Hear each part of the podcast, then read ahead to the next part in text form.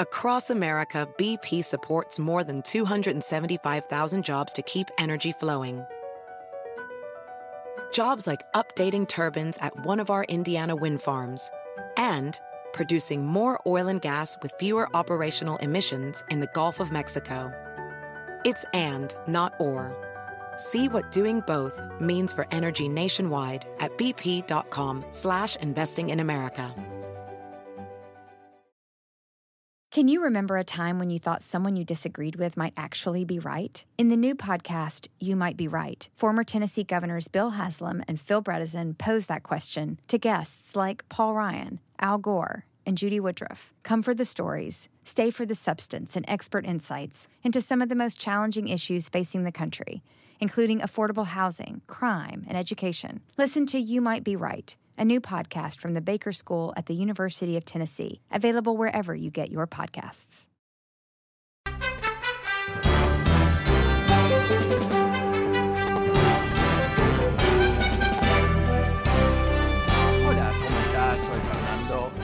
Desde Washington. Muy buenas tardes y gracias por acompañarme. Eh, bueno, se está confirmando una historia muy interesante, te, te, la conté ayer por parte, pero ahora el National Review, que es la revista, yo diría, más clásica de los conservadores en Estados Unidos, definitivamente no una revista a favor de los demócratas, a todo lo contrario, uh, reporta que ellos también están confirmando que nuestro queridísimo expresidente Donald Trump está hablando con todo personaje que puede encontrar, a periodistas, políticos, a donantes, etcétera, diciéndoles que él va a retornar al poder en agosto. Ahora, para ser claro, no hay ningún mecanismo, uh, ninguno, eh, dentro de la ley por lo menos, eh, para que él pueda volver. No hay una, cláusula de, vuelta a la Casa Blanca, no funciona así. Inclusive si fuese el caso que se mágicamente eh, encontrara evidencias de algún tipo de fraude masivo que hubiera impactado las elecciones. Eso sería un caso para el Congreso, sería un caso en donde el Congreso tiene que ejecutar quizás un impeachment, uh, quizás alguna otra acción, quizás imputaciones criminales por los que llevaron a cabo este tremendo fraude. Pero no uh, resultaría en Donald Trump uh, ser sentado en la Casa Blanca, eso no existe. Entonces uno tiene que preguntarse eh, qué está pasando aquí. Y hay varias teorías, la teoría más obvia es que Trump, eh, bueno, está desconectado de la realidad, está flotando como un barco sin uh, motor en, el medio del océano y, bueno, eh, no, sabe para dónde ir y bueno, está diciendo cosas que no tienen ningún sentido. Por otra parte, yo creo que hay que ponerlo esto en un contexto más amplio. ¿Cómo es que en el 6 de enero de este año uh, vivimos esa pesadilla nacional de que un grupo de trompistas invadieron el Capitolio de Estados Unidos, el seno de la democracia occidental, realmente la primera democracia de, del mundo moderno, el Congreso siendo el máximo símbolo de esa democracia, the People's House, ¿no? Ahí es donde se efectúa la voluntad del pueblo. Y ciertamente, como tú sabes, ese fue un día muy importante en el calendario político, la certificación de las elecciones por el Congreso.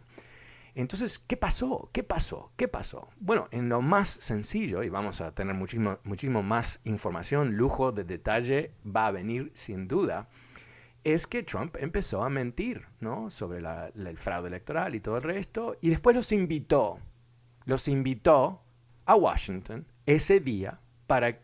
Para, para que interfieran en el proceso constitucional. ¿Y qué hemos escuchado ahora de, muchos de estos personajes que han sido arrestados? Por supuesto, la gran mayoría se escapó, pero uh, hay por lo menos 400 personas ya imputadas, muchas más todavía bajo investigación. Y muchos de ellos, uh, por lo menos uh, a través de sus abogados, dicen que la única razón que estaban ahí era por Trump, porque entendían que se había robado la elección y que había que proteger al, al presidente legítimo. ¿no? Él creó las condiciones bajo cual miles de personas actuaron como rebeldes, como uh, criminales contra la Constitución.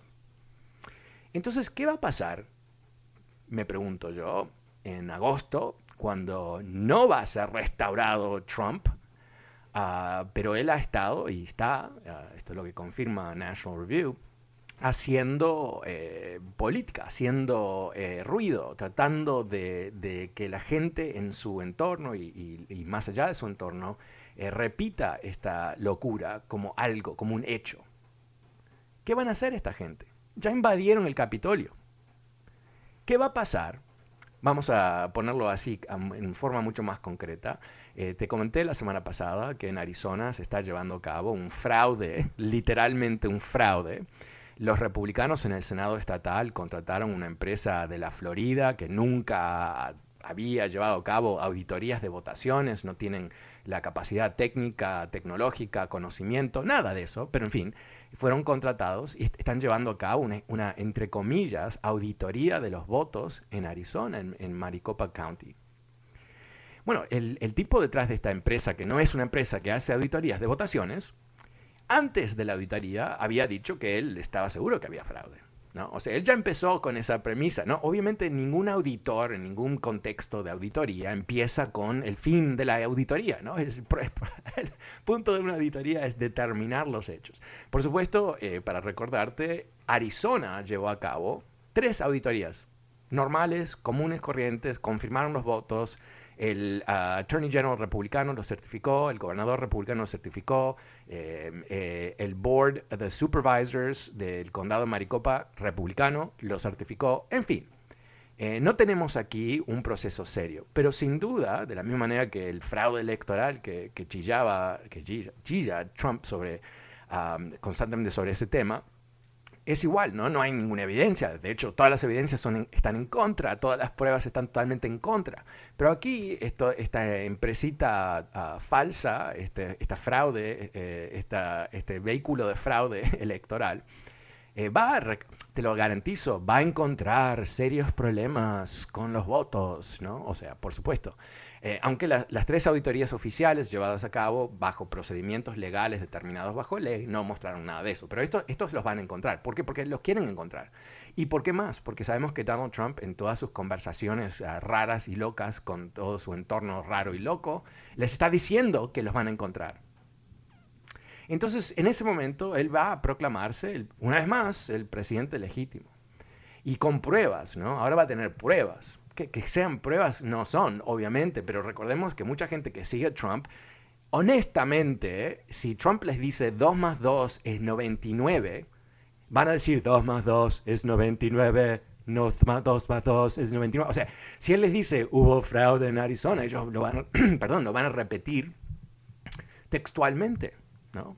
Eh, están eh, comprometidos con la gran mentira, están comprometidos con el culto.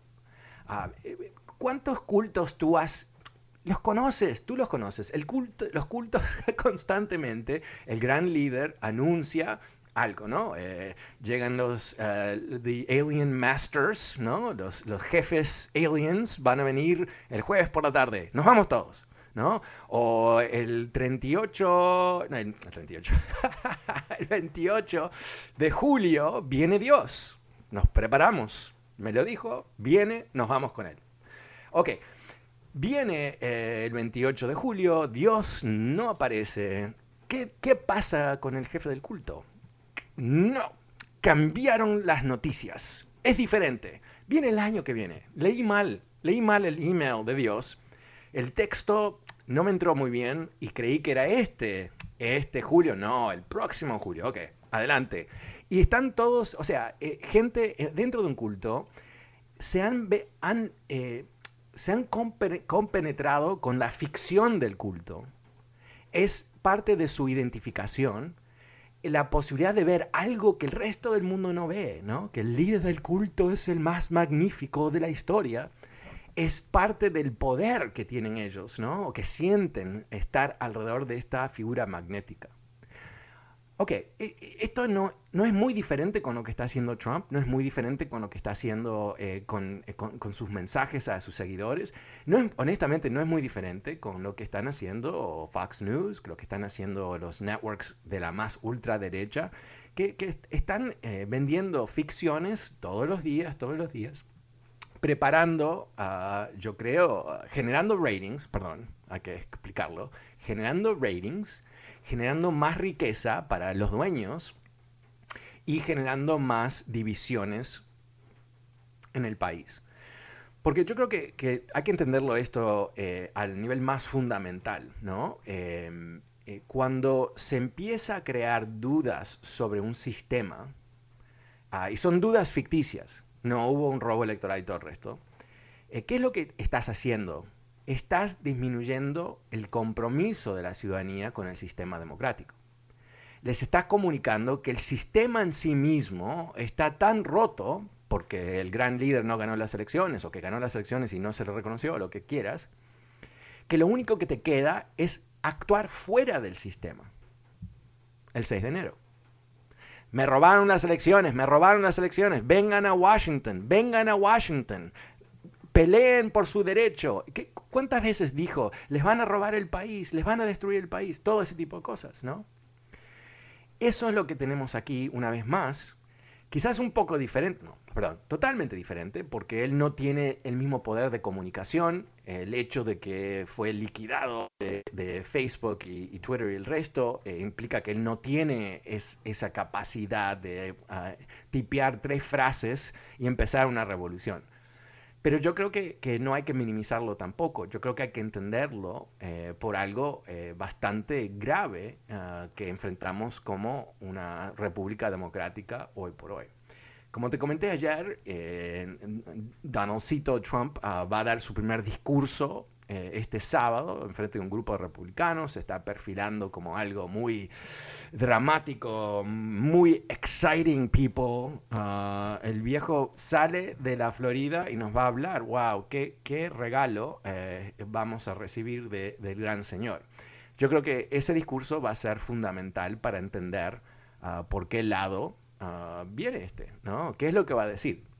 Eh, también te comento, para, antes de ir a las líneas, Ah, sé que hay mucha gente esperando. Voy, termino ah, un, detallito que creo que es interesante. Aparentemente, eh, me río, perdón.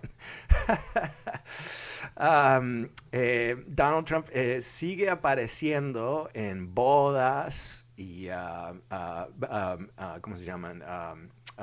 Eh, ceremonias eh, de compromiso y, fiestas de todo tipo en Mar-a-Lago, donde la gente viene y paga dinero para, hacer su fiesta, ¿no? Ahí en el palacio de Donald Trump. Y él aparece, ¿no? Que la gente dice, ¡yay! Y él vestido todo, ahí todo, eh, en su traje de golfista, todo blanco y gordito, con, la, con, la, con el sombrerito y todo el resto, ¿no? Y aparentemente no solamente felicita a los novios, pero constantemente está hablando de estas cosas. Es cómico, si lo piensas a cierto nivel, es comiquísimo. ¿no? Ah, hace cuatro meses atrás él tenía armas nucleares y ahora está dando discursitos en frente de los novios. No es lo mismo, no es lo mismo. Pero eh, como yo, y esto es lo último que voy a decir, eh, yo creo que es importante entender que ya más allá de Trump como hombre, como persona, él infectó al Partido Republicano y no tienen la vacuna de Pfizer contra Trump y no tienen la de Moderna ni la de Johnson Johnson funciona.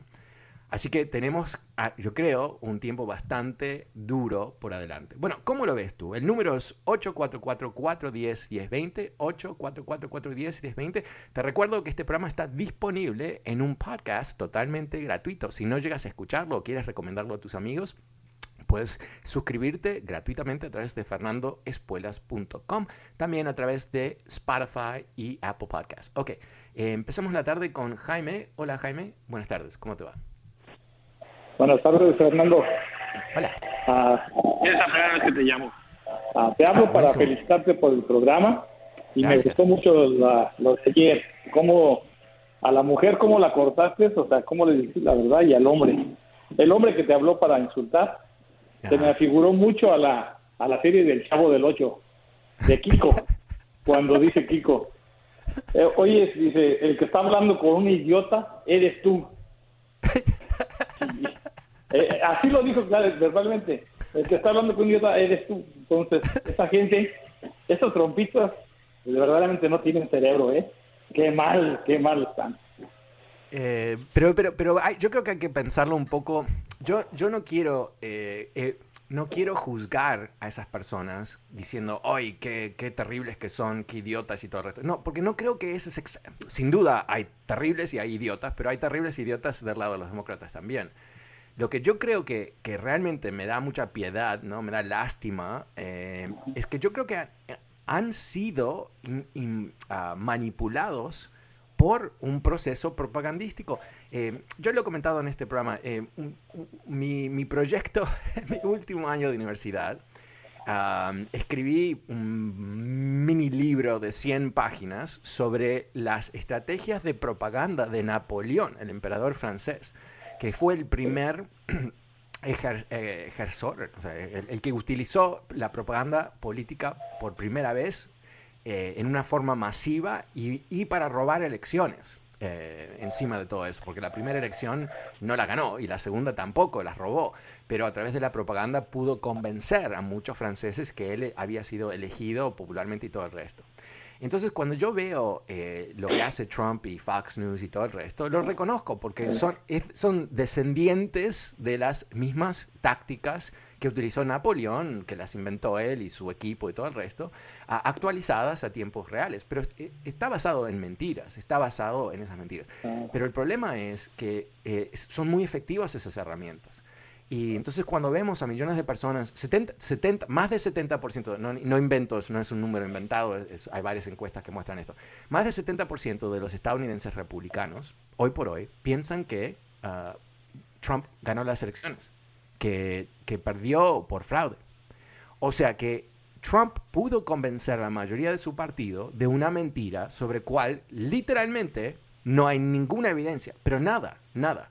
Y al revés, hay todo tipo de evidencia que fue la elección más limpia y legítima en la historia. Y, eso lo digo porque es, e, e, es, básicamente cómo describe las elecciones la Oficina de Seguridad de Elecciones del gobierno de Trump. O sea, esto no es un demócrata, no es el Congreso, no es Juanito de la esquina, no, fue su propio gobierno que certificó que las elecciones habían sido libres de fraude. Y, para, y para poner el remache, el último, eh, el procurador de Estados Unidos, Bill Barr, un tipo que se excidió las leyes día y noche cuando, se le, cuando, cuando, quería para ayudar a Trump, eh, él dijo, buscamos el fraude, literalmente dijo, buscamos el fraude, investigamos el fraude, no encontramos el fraude. Entonces, imagínate, 70% de los republicanos, inclusive cuando grandes figuras del Partido Republicano anunciaron no hay fraude, igual le creen a Trump. Entonces, ¿qué, decimos? ¿Que, son todos idiotas o no? Yo creo que es más, más, más preocupante que eso, ¿no? Que están siendo manipuladas. No sé, ¿te, parece a ti? No, no, es una, es una vergüenza. Pero también sabes qué, Fernando, los demócratas en el poder. Es el momento de, darles duro a, a Trump y a todos, que no se queden callados que no esperen a, que hagan lo que quieran para que salga otro trompista y peor que el que se fue.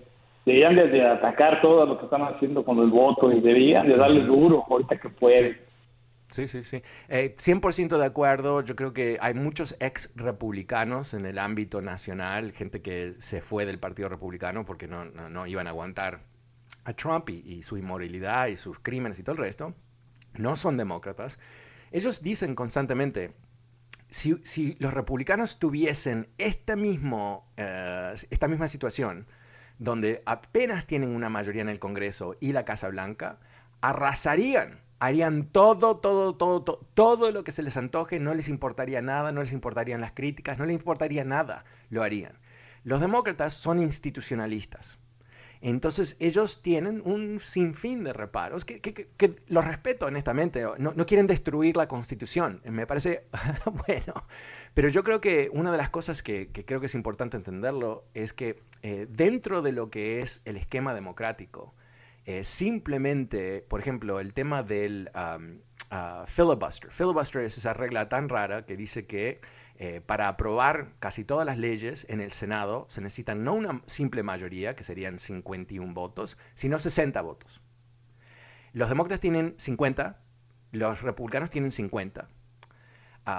no ha habido mucho movimiento en encontrar 10 republicanos que apoyen a los demócratas. O sea, que, esta idea de que una minoría, porque recordemos que los republicanos en el Senado esta es una estadística que es increíble, representan el 38% de los estadounidenses.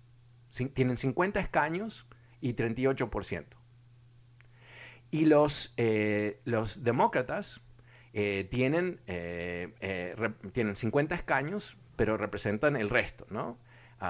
o sea, que representan el 62% de los estadounidenses. 38% los republicanos, 62% los demócratas. Ahora, ¿por qué te comento esto? Es porque en realidad tenemos un esquema completamente roto. ¿Cómo puede ser que el 38% de los estadounidenses tengan exactamente el mismo poder en el Senado que el, que 62% de los estadounidenses? No, no, no, no, tiene ningún sentido. Entonces, el, gran debate que se está llevando a cabo dentro de los demócratas es abolir esa regla del filibuster ah, para lograr ah, que una simple mayoría pueda gobernar que no es un concepto radical, ¿no? Y, te comento que el filibuster no es parte de la Constitución, es una regla interna del Senado. Ahora, hay todo tipo de, argumentos en contra a favor, pero el tema es que eh, hay una tremenda presión ah, para que los demócratas eh, terminen con esa regla para poder avanzar con una cantidad de cosas que se tienen que hacer en este país, sobre cual los republicanos no tienen la más mínima ah, intención de colaborar. Eh, esto yo creo que es bastante evidente a estas alturas. Los republicanos no son un partido de gobernación. En el 2021 no saben gobernar a nivel nacional están ahí para obstruir, están ahí para destruir, están ahí para crear condiciones de, crisis eh, con el objetivo de ganar las próximas elecciones. Eh, eso es lo que ellos tienen como estrategia. Entonces, eh, que los demócratas estén ahí diciendo, nosotros somos los institucionalistas, somos los chicos buenos, nunca ah, cambiamos las cosas, respetamos a la minoría, todo el resto de esas cosas, perfecto, muy lindo, pero ¿qué, qué pasa con el país? Ah, si los republicanos tienen éxito en cambiar las leyes electorales a través de todo este país, efectivamente restringiendo eh, la posibilidad de que demócratas voten, ah, entonces, ¿qué estamos haciendo? Vamos a destruir la, democracia de todo Estados Unidos y la constitución para lograr que una regla del Senado, que fue en parte creada para, para bloquear las, eh, eh, cualquier cambio en las leyes de esclavitud y todo el resto, no, no, no creo que eso es lo que deberíamos estar haciendo así que yo creo que, que es una situación eh, en donde los demócratas tienen que avanzar y, coincido contigo, Jaime, no, no, puede ser mañana, tiene que ser ahora. Okay. Ah, muchas gracias, Jaime. Eh, números 844-410 Pasemos con Tony. Hola, Tony, ¿cómo te va? Buenas tardes. Buenas tardes. Hola.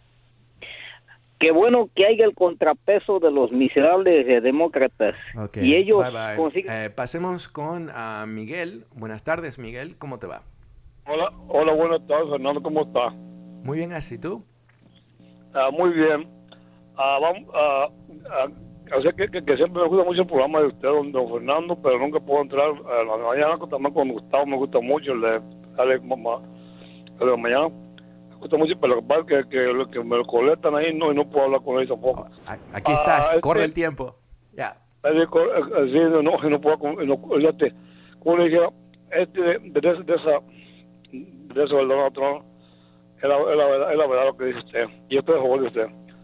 ¿Cómo hablaban de nosotros, de nosotros, que, los que latinos éramos, éramos, éramos los rateros, traficantes de droga, uh, de estos violadores, de estos rateros, como me dijeron, también huevones, maricones, también de la mujer como hablaba, como, como hablaba y todos siguen hablando.